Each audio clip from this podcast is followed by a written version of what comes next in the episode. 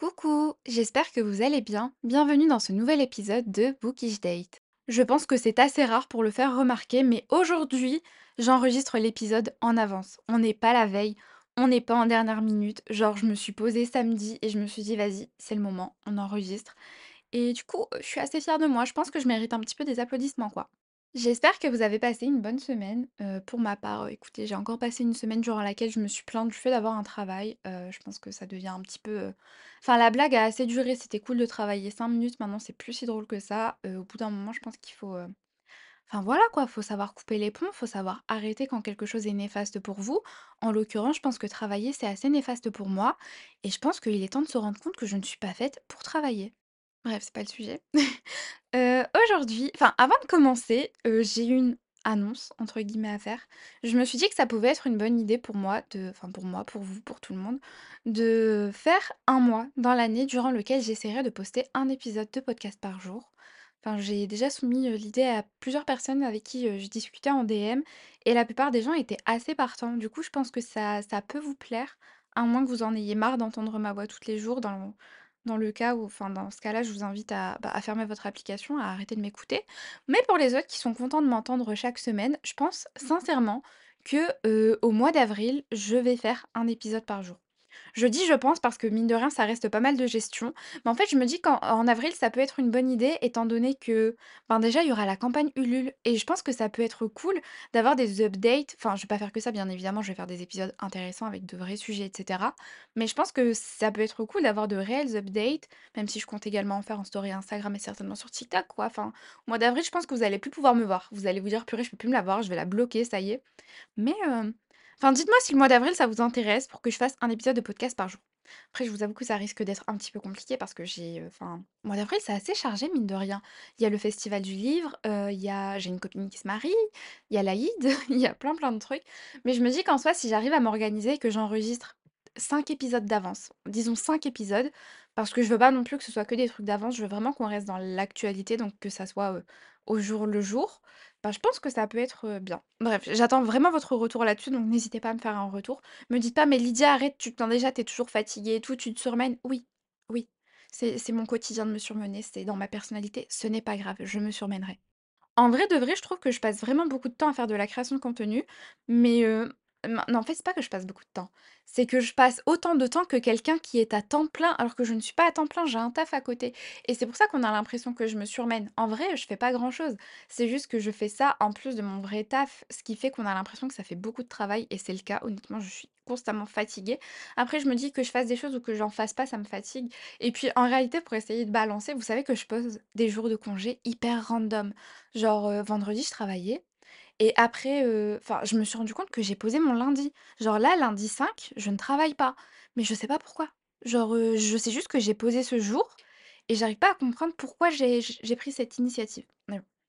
Bon. Ça fait un moment que je parle et on n'a toujours pas commencé l'épisode, du coup, commençons cet épisode. Après, plus d'un an passé sur, les plateformes livresques à me permettre de juger la plume, des autres, à me permettre de juger les histoires, les intrigues, les plots Vous savez, je dis plot, je sais même pas si on dit plot. Bref, après, heu, à pouvoir passer tout ce temps à juger, heu, la plume des autres, d'autrui, je me suis dit qu'aujourd'hui j'allais vous parler de ce qui, selon moi, fait un bon roman. C'est-à-dire tous les ingrédients que j'ai besoin de voir dans un livre pour que je considère que c'est un bon roman. Je pense que j'aurais pas énormément de choses à dire, je vous avoue, donc il est possible que cet épisode soit assez court, mais heu, voilà, voilà, je vais juste, je vais juste vous donner mes critères, quoi. Avant tout, je pense que pour avoir un bon roman, la première chose à faire, c'est d'avoir de bons personnages principaux. Honnêtement, j'ai jamais vu en fait, j'ai jamais jugé un livre en me disant: «Bon, OK, les personnages principaux étaient trop, trop nazes, mais l'histoire était trop bien». Mais à l'inverse, j'ai déjà dit: «Bon, OK, l'histoire était trop, trop naze, mais j'ai trop aimé les personnages». Donc je pense que vraiment la base, selon moi, d'un bon roman, c'est d'avoir des personnages qui un vrai développement. Genre en mode on les enfin on les découvre au début avec un certain caractère, avec, un enfin qui sont à un certain moment de leur vie, mais au fur et à mesure, on les voit bien, bien évoluer. Enfin mine de rien, là, cet épisode, il va me permettre de de mettre les choses au clair pour mon livre. Genre je vais voir si tous ces ingrédients sont vraiment dans mon roman. S'ils ne le sont pas, ben je supprime tout mon fichier et je recommence. Bref, du coup, on veut des personnages qui ont une vraie histoire, qui ont de vrais en fait, pas c'est même pas une question d'histoire, c'est aussi pour moi un personnage bien écrit, c'est un personnage qui a des sentiments qui sont Enfin, qui sont assez, précis, genre on reconnaît ce personnage et c'est des personnages qui ont des mimiques. C'est-à-dire que maintenant si je lis un livre, faut que je sache qu'à ce moment-là, la Go elle va, soupirer, la Go elle va, lever les yeux au ciel. En fait, faut vraiment pour moi qu'ils aient tous des façons de se comporter assez particulières qui font que tu te dis: «Bon, ben, ça c'est propre à ce personnage». Vous allez peut-être entendre mon chat derrière parce qu'il fait un peu la fête, mais heu, désolée. Donc voilà, le premier ingrédient pour moi, c'est vraiment ça. Après, je pense qu'il y a aussi un truc qui est assez important, faites des personnages beaux s'il vous plaît. Je sais pas pourquoi, dans une description, je peux imaginer un personnage moche. En fait, je sais pas si ce que je dis ça fait sens, mais parfois je vous jure, je lis des descriptions et je suis genre: «Hein? Comment ça, il est comme ça? Et à chaque fois, c'est hyper étrange, genre vous vous créez des personnages qui ont l'air hyper moches et honnêtement, ça me trigger. Je peux pas lire des livres dans lesquels j'ai l'impression que les personnages sont moches. Comme j'ai du mal à lire des livres dans lesquels les personnages principaux sont blonds. À partir du moment où vous me dites personnage principal blond, ben, je l'imagine brun. Après, je pense que je suis pas la seule à faire ça, qu'on est plusieurs à à défier un peu la la description de l'auteur. Mais, heu, franchement, arrêtez d'écrire des personnages blonds, on n'en veut pas, en fait. Pour moi, du coup, le deuxième ingrédient pour avoir une bonne histoire, heu, c'est la l'intrigue. Genre, c'est bien beau de vouloir écrire un livre, mais vous avez quoi à raconter? Genre, en fait, je pense qu'il faut vraiment essayer de créer quelque chose d'original qui n'est pas vu et revu. Je sais que je parle souvent de clichés et que je dis que j'apprécie les clichés, ce qui est vrai en soi, mais vous pouvez pas baser toute votre votre intrigue sur des clichés. Il faut absolument que vous ayez quelque chose d'original à proposer parce qu'en soi, je pense qu'on on en a tous un petit peu marre de lire la même chose au quotidien. C'est un peu chiant. Je dis ça parce que j'ai l'impression que ces dernières années, surtout dans tout ce qui va être romantasy, on a toujours la même chose qui ressort et toujours les mêmes scènes avec toujours le même type de personnage, toujours le même type d'intrigue. Et au final, je trouve qu'à la longue, ça devient un peu chiant parce qu'on a vraiment l'impression de lire toujours la même chose. Et du coup, je vous jure que moi, personnellement, c'est, c'est, enfin, par exemple, là, quand je fais mon bilan mental de l'année 2023, j'ai vraiment l'impression de n'avoir rien lu. Parfois, je regarde ma bibliothèque et je vous jure que j'ai l'impression d'avoir lu trois livres. Alors que enfin, je sais sais pas comment expliquer ce sentiment, mais j'ai quand même lu 100 livres, mais je ne peux pas vous parler de 100 histoires différentes. Je parle en 2023 du moins. Et du coup, j'ai l'impression que beaucoup, beaucoup de choses se ressemblent et au bout d'un moment, c'est un peu chiant parce que j'ai vraiment l'impression de perdre mon temps. Donc heu, cette année, on n'oublie pas que dans une histoire, une histoire, ça commence par une situation initiale qui est perturbée par un élément perturbateur et qu'ensuite on va vers la résolution. Après, bien évidemment qu'il se passe des choses entre-temps, mais c'est ça de base le le enfin, comment dire? Le corps d'une histoire et j'ai l'impression que c'est de moins en moins respecté, enfin, c'est un peu étrange et j'ai pas envie de faire, la vieille, aigrie en mode, «Oui, la littérature, c'est de moins en moins bien» parce que c'est totalement faux. Il y a des pépites qui sortent encore aujourd'hui et c'est incroyable, on on découvre de nouvelles choses chaque jour. Mais c'est juste que, malheureusement, ce qui est mis en avant dans le monde littéraire, dans la sphère littéraire, c'est toujours des des textes qui sont pas qui sont pas hyper travaillés et souvent, en vrai, souvent, vous savez, quand je lis un livre et que je trouve qu'il est mauvais, ce n'est pas l'histoire en elle-même qui est m qui est mauvaise. Je pense que l'intrigue et l'idée sont vraiment là, mais je pense qu'il y a juste un manque de travail. J'ai l'impression que le travail éditorial est de moins en moins bien fait, ce qui fait que maintenant, ben, un auteur va proposer son manuscrit et c'est normal que son manuscrit ne soit pas parfait. On peut pas faire quelque chose de parfait quand on n'est pas forcément accompagné par des professionnels dont c'est le métier et souvent, l'éditeur, plutôt que d'accompagner l'auteur pour pouvoir transformer cette histoire et la rendre plus intéressante, la rendre enfin, ouais, la plus intéressante, bah, souvent, on va juste publier comme ça ou alors on va lui dire: «Par contre, pour qu'on te publie, est-ce que tu pourrais rajouter une ou 2 scènes de smut?» alors que non, enfin, je suis d'accord, il y a des gens qui veulent lire du smut, c'est vrai, mais il faut arrêter de de vouloir en rajouter partout. C'était grave pas le sujet. C'était grave pas le sujet, j'ai tout whipping. J'ai tout whipping, mais c'est important d'en parler, je pense. Au bout d'un moment, j'en ai trop ait du smut dans tous les livres. Vous savez, il y a même parfois des auteurs qu'on a découverts avec une certaine, heu, façon d'écrire, avec une certaine plume et plus le temps avance et plus il y a du smut. Là, je suis désolée, je vais parler de Sarah J. Comme d'habitude, c'est un petit peu ma référence littéraire. Je sais qu'elle est problématique, je tiens à préciser qu'elle est problématique pour celles et ceux qui ne le savent pas. Mais Sarah J. Moi, je l'ai découvert avec ACOTAR, comme la plupart des personnes. Dans ACOTAR 1, il y a pas de scène de smut. Il y en a peut-être une, mais elle est pas elle est pas explicitée, elle est pas détaillée. Mais tu lis Crescent City, par exemple, il y y a du smut à outrance. Après, il y a toujours une histoire, il y a toujours un vrai plot et tout, et du coup, c'est pas je trouve que c'est pas grave parce qu'il y a pas que ça à lire dans le livre, il y a d'autres choses. Mais à force, c'est un peu chiant, genre, tu te dis: «Purée, heu, j'aimerais bien lire, heu, une histoire comme à l'époque où il y avait pas spécialement de smut». Bref, c'est tout, je ferme la parenthèse de grosse daronne. Bref, du coup, on n'oublie pas que une histoire, c'est une intrigue qui se fait perturber et du coup, On ajoute plein de trucs pour maintenir une tension narrative et heu, voilà, enfin, s'il vous plaît, heu, réapprenez à écrire des histoires et ouais, non, c'est tout, je vais dire que ça, je vais m'arrêter là. Selon moi, le troisième ingrédient d'une bonne histoire, ça va être de mettre des lieux marquants. Genre, mine de rien, les histoires dont je me souviens le plus, c'est les histoires dans lesquelles je me dis: «Purée, j'aurais trop voulu vivre dans ce monde». Je suis désolée, je vais reparler d'Acotar. Dans Acotar, heu, on a la cour de la nuit, on a Velaris et je suis désolée, moi, quand j'ai lu, j'ai trouvé que Vel Velaris, ça avait l'air incroyable et à chaque fois que je vais à la montagne et que je vois des montagnes enneigées, je fais le rapprochement avec Velaris. Pour moi, la montagne, c'est Velaris, tout simplement et mine de rien, ben, ça montre que l'autrice, elle a su créer un lieu marquant, elle a su créer un lieu où les gens se disent: «Purée, j'aimerais trop y être, ça a l'air trop, trop beau et tout» et je trouve que c'est important parce qu'il y a plein d'autres livres que j'ai lus et en mode, il y avait certainement des lieux dedans, mais ils m'ont pas du tout marquée et du coup, heu, j'ai lu ces histoires, j'ai refermé le livre et c'était fini, je ne m'en souvenais plus et je trouve que c'est dommage d'écrire quelque chose qui n'est pas marquant. Vous voyez, là, je dis ça, bah, je me rends compte que moi, par exemple, dans mon histoire, pour l'instant, après j'en suis juste au premier jet, il y a pas encore, heu, de lieu marquant. Faut que j'ajoute ça en réécriture parce que sinon ça va être un peu naze. Mais quoi qu'il en soit, créer des lieux et créer en fait, créer des lieux assez proches de la réalité, mais en même temps romantisez-les.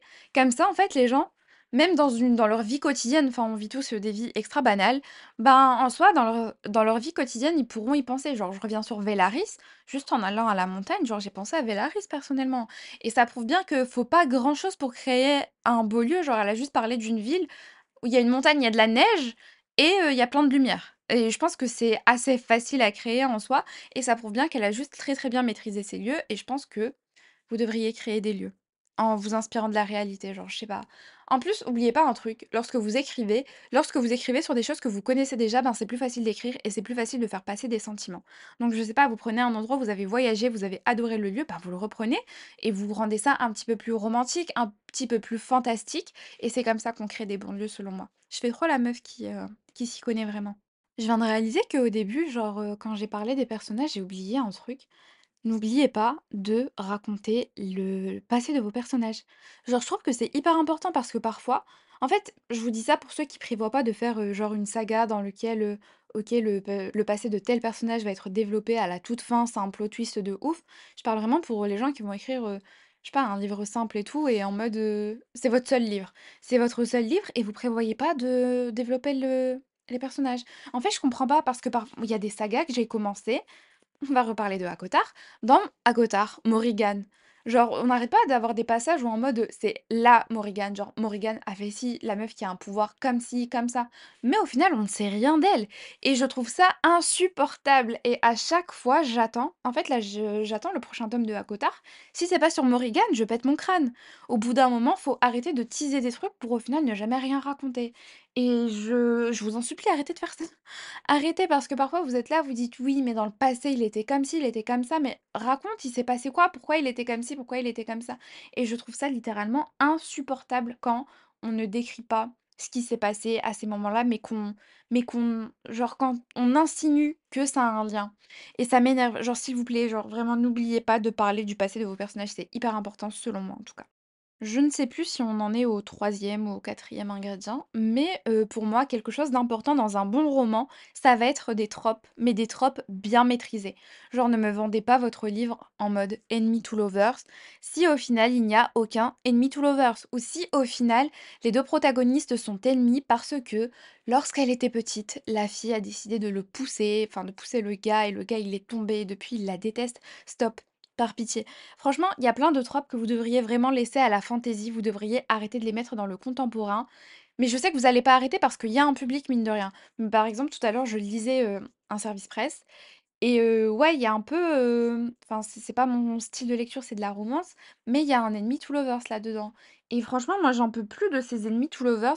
En fait, en tant que lectrice de fantasy, je n'en peux plus de ces tropes qui sont enfin, de ces tropes qui sont utilisées à outrance alors qu'elles ne sont pas maîtrisées et vraiment c'est insupportable par pitié. Si vous n'êtes pas dans le bon genre littéraire, n'utilisez pas ce ce délire de de de tropes, tout simplement. Par exemple, prenons l'exemple de la one bed trope, genre le fait qu'il y ait qu'un seul lit. Dans la fantasy, je trouve que c'est extrêmement bien maîtrisé dans le sens où il y a qu'un seul lit, le bouc ne va pas forcer pour dormir avec elle. Il va toujours être hyper respectueux. En fait, En fait, c'est pas que vous maîtrisez pas la trope, je pense. C'est vraiment que en réalité, en vrai de vrai, je pense qu'il faut se dire les choses. C'est pas que dans le contemporain, les auteurs ne maîtrisent pas les tropes, c'est tout simplement qu'on n'a pas les mêmes attentes et les mêmes envies. Genre moi, de par exemple, la la one one bed trope, purée, je ne sais plus parler. Moi, j'attends vraiment que le gars soit hyper respectueux et qu'il se dise: «C'est mort, je ne dors pas dans le lit, je vais lui laisser le lit, quitte à dormir par terre, au sol, dans le couloir, dans le jardin, dans l'écurie». Alors que dans le contemporain, les gens vont être émoustillés par le fait que les 2 protagonistes vont se retrouver à devoir dormir ensemble et hem, je pense qu'on a juste vraiment pas les mêmes attentes. Parce que, enfin, je shade un petit peu le le contemporain, mais c'est juste que je suis pas le public visé. Mais en vrai de vrai, je pense que c'est juste ça et parce que en vrai, je le vois, genre les lectrices de romance, quand on leur parle de Enemy to Lovers, elles sont toutes émoustillées, elles se disent: «Purée, ça va être incroyable!» alors que moi, je me dis: «Mais ils sont ennemis pourquoi?» genre, heu, elle lui a volé, heu, ses bonbons? Alors que enfin, je sais pas, nous, dans la fantasy, j'aime trop dire «nous» en mode on est 2 peuples différents, genre, on on est des gens différents, on est des ennemis alors que pas du tout. Mais dans la fantasy, tu me parles d'un Enemy to Lovers, moi je m'attends à des à des gens qui se détestent parce que ce sont des ennemis naturels, ce sont je sais pas, il a tué sa daronne, il a tué tout son peuple, il a massacré son dragon. Enfin, je m'attends à des trucs hyper épiques, alors que dans le contemporain, non et je pense qu'on a juste vraiment pas les mêmes attentes. Mais autant je comprends et autant je ne juge absolument pas étant donné que chacun lit ce qu'il veut, autant parfois ça me fait de la peine. Genre, je suis désolée de le dire, hein, c'est vraiment pas pour, heu, c'est vraiment pas, heu, c'est pas un jugement de valeur, mais ça me fait de la peine de de me dire qu'il y a des gens quand ils lisent, ils se disent: «Purée, mais c'est trop bien, il lui a volé ses bonbons, ils doivent se détester et après ils vont tomber amoureux». Genre vraiment, vous me vendez ça, je suis genre: «OK» et en plus, vous savez, je me suis rendu compte de ce décalage. Cette année, je suis partenaire, de la maison d'édition Addictive. Me demandez pas pourquoi j'ai fait ça. Moi aussi, je comprends pas. Mais en fait, j'ai fait ça parce qu'ils sortent leur maison d'édition qui s'appelle Addictésie. Mais maintenant que j'ai lu les synopsis de Addictive, j'ai un petit peu peur pour Addictésie, mais attendez, c'est pas le sujet. Donc Addictive, la maison d'édition, tous les mois m'envoie, heu, du coup, le programme, des sorties pour que je puisse, demander, heu, ce que je veux recevoir en SP. Et heu, mois de janvier, ça va, ça allait franchement, il y avait je crois 2 titres qui m'avaient intéressée et je les ai reçus et ça va. Enfin, même si c'est pas mon style de prédilection, ça fait toujours un petit peu du bien de lire autre chose. Mais là, au mois de février, les synopsis étaient un petit peu, heu, moi je les trouvais un petit peu limite. Genre, heu, dans dans l'un des romans, par exemple, la trope, c'était de l'inceste. Genre vraiment, c'était de l'inceste et j'étais genre: «Wesh!» dans un autre, en fait, c'était des tropes hyper bizarres et hyper malsaines selon moi, mais je sais qu'il y a un public. Genre, c'est des livres qui sont très demandés et puis même, j'ai vu que d'autres partenaires les avaient reçus, donc ils les ont demandés. Donc ils ont un vrai intérêt pour ces tropes et je me dis: «En fait, faut juste d» enfin, il y y a de tout dans la vie. Il y a de tout. Moi, il y a des livres, parfois, je me dis: «Mais qui va lire ça? Genre, ça a l'air horrible, enfin» et je vois, il y a des gens qui sont tout émoustillés à l'idée de les lire et je me dis: «En fait, faut juste que j'arrête de juger ces ces gens-là, c'est juste qu'on n'est pas pareil». Purée, j'étais persuadée que j'avais d'autres idées de choses à incorporer dans un roman pour qu'il soit bon, mais j'ai l'impression que c'est tout en vrai, hein. Parce qu'après le reste, ça va être avoir une bonne une bonne plume et vraiment, moi, mon conseil pour que vous ayez une bonne plume, c'est vraiment de vous écouter et de pas forcément, heu, vous fier, heu, à ce que disent les autres. Genre, autant je suis hyper d'accord avec le fait que c'est hyper important d'avoir des retours de lecteurs, quoi, donc heu, d'avoir des bêta lecteurs. Mais si maintenant vos bêta lecteurs ne vous donnent des conseils, pas sur le fait d'améliorer votre histoire, mais en mode, «Oui, j'aime pas la façon dont tu écris», bah, écoutez-le pas parce que oh non, attendez, attendez. En fait, ce que je suis en train de dire, autant je le pense, mais autant je le pense pas parce que, par exemple, il y a des auteurs que je lis parfois et je me dis: «Mais la plume est exécrable, elle est horrible, pourquoi personne ne lui a rien dit?» et ces auteurs-là, pour le coup, je vous conseille pas de suivre votre plume. Je vous conseille vraiment de d'écouter vos bêta lecteurs s'ils vous font des retours. Parfois, vous savez, je me rends compte, la bêta lecture, c'est un vrai taf. En fait, heu, pourquoi je vous dis ça? Parce que souvent, heu, les gens vont avoir tendance à prendre leurs amis en bêta lecteur et j'ai l'impression que vos amis n'arrivent pas à être hyper honnêtes avec vous. Genre, heu, petit exemple, la dernière fois, j'ai été sur Wattpad pour lire une histoire parce que j'ai eu enfin, j'ai entendu beaucoup de retours, sur cette histoire et je me suis dit: «Ben, tiens, moi, j'aimerais bien me faire une idée sur la plume de cette personne, je vais aller lire son histoire». Ces retours sont principalement des: «Purée, j'adore ta plume, j'aime trop comment tu fais avancer l'histoire, c'était incroyable, j'attends trop la suite, incroyable, c'était trop bien» et moi, quand j'ai lu, bah, j'ai vraiment trouvé ça mauvais. Et du coup, parfois après, c'est peut-être moi qui ai un souci avec la plume de cette personne et qui l'aime pas, mais je sais pas, je reste persuadée que parfois, en fait, c'est juste vos amis qui vous veulent du mal et qui vous disent pas la vérité, heu, la vérité vraie, genre et c'est pour ça que, par exemple, personnellement, j'ai pris plusieurs bêta lecteurs qui ont tous des styles hyper différents. Ce sont tous des profils hyper différents et ce sont des gens qui lisent des choses assez différentes en soi et comme ça, en fait, je me disais: «Bon, il y en a un qui va me faire un retour. Si je vois que ce retour ne me plaît pas, je l'applique uniquement si le retour est récurrent». Ça voudra dire que ça a vraiment dérangé plusieurs personnes et pas qu'une seule. Et heu, bah, j'ai pas encore lu les commentaires de mes bêta lecteurs honnêtement, donc faudra que j'aille voir ça. Mais je pense que c'est important de se fier à l'avis de plusieurs personnes et pas que d'une personne. Parce que parfois votre entourage peut vous saboter. Oubliez pas qu'on ne peut être trahi que par son entourage. On peut pas être trahi par un ennemi parce que vous lui faisiez pas lui faisiez pas confiance de base. En soi, je pense que c'est tout, hein. Après pour moi, pour qu'un roman soit bon, faut qu'il y ait un slow burn, faut qu'il y ait un enemy to lovers ou un lovers to enemy ou un rival to lover. Et c'est tout, hein. Moi, je suis pas très exigeante. Faut juste que vous écriviez bien, qu'il y ait un love interest dont on peut tomber amoureuse. Genre vraiment, c'est peut-être hyper cliché de dire ça et tout, mais je suis désolée. Pour moi, pour qu'un roman soit bien, faut que l'un des personnages me dise purée, mais je l'aime trop. Et je trouve que c'est vraiment hyper important. Je suis désolée, hein, j'en reviens encore une fois. Non, je vais pas en revenir à Sarah J. Allez. Je vais revenir par exemple à Une Braise sous la cendre. J'ai adoré Une Braise sous la cendre. Mais je peux pas vous raconter le plot complet parce que, j'ai une mémoire hyper sélective et j'ai pas de mémoire, j'ai vraiment une mémoire de merde pour le coup. Mais je me souviendrai toujours que j'aime Elias, que Elias est un personnage hyper incroyable. Pareil pour La Cité de Laiton, Alisaïd, pareil pour Fourth Wing, Xaden, genre en fait, je pense qu'il faut vraiment que vous écriviez des personnages auxquels on s'attache et en mode on se dit: «Mais purée, ma vie pour la sienne». Moi, il y a des personnages vraiment ma vie pour la leur, hein, genre, heu Vraiment. C'est un peu ridicule dit comme ça. Mais par exemple, regardez, la la saga d'Oren, Guild. En soi, j'ai bien apprécié l'histoire, mais moi je suis pas hyper fan des personnages et je suis pas amoureuse de Rip. Et c'est pour ça que j'en parle pas énormément. L'histoire m'a pas marquée plus que ça, alors qu'elle est très très bonne et qu'elle reste dans la lignée des livres que j'ai aimés.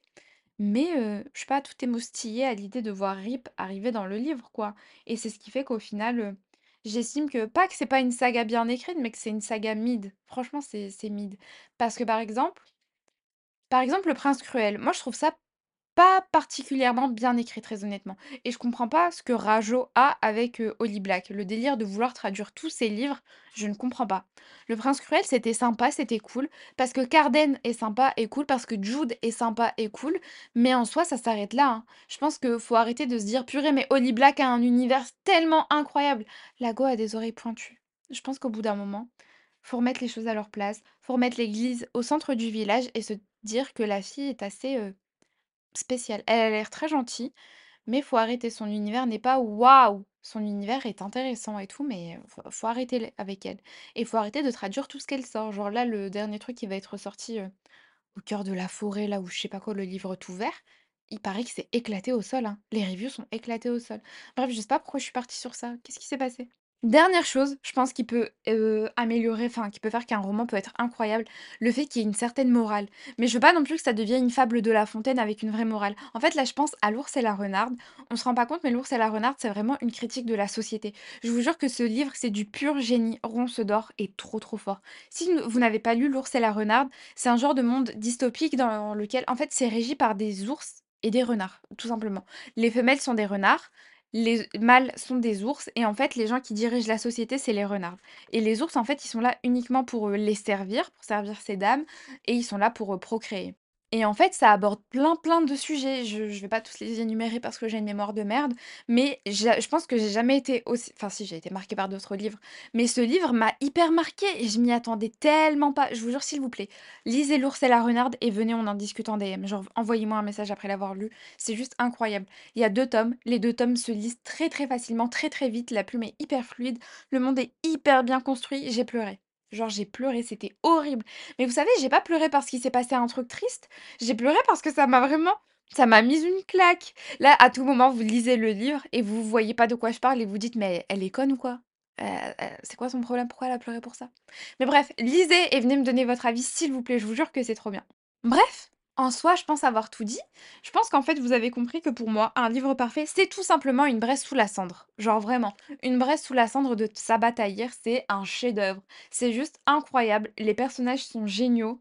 En fait, je dis ça juste parce que je suis amoureuse d'Elias. Mais je vous jure, c'est trop bien. Après, il y a aussi La Cité de Laiton qui est juste incroyable et Throne of Glass. Vous vous rendez pas compte à quel point Throne of Glass, c'est ma personnalité. Genre, je n'existe pas sans Throne of Glass. C'est incroyable. Et heu en fait, le problème, c'est que vous lisez pas Throne of Glass, vous lisez Keleana. La traduction, c'est pas du tout la même chose. Mais bon, c'est pas grave, tant pis. Quoi qu'il en soit, heu, j'espère que cet épisode vous a plu. Il était hyper brouillon comme d'habitude, mais je pense qu'au final, c'est ce qui fait son charme. Bref, en tout cas, j'attends vos retours et sur l'épisode et sur l'idée de faire un épisode par jour au mois d'avril. Genre vraiment, dites-moi ce que vous en pensez. Si vous trouvez que l'idée est naze, n'hésitez pas à me le dire, je suis ouverte à la discussion. Quoi qu'il en soit, j'espère que vous allez passer une bonne, heu, semaine. Heu, moi personnellement cette semaine, non pas cette semaine, j'allais dire que j'allais entamer ma réécriture, mais je laisse mon manuscrit reposer un petit peu, donc je vais lui lui laisser une semaine de plus, puis je reprendrai. Mais bon, quoi qu'il en soit, j'espère que vous allez passer une bonne semaine. Courage si vous avez, heu, des examens, courage si vous avez un travail, on est ensemble, on est malheureux ensemble. Courage si vous avez des études, on n'est pas ensemble. Mais, heu, voilà, voilà, j'attends vos retours sur Discord et sur Instagram. Bisous!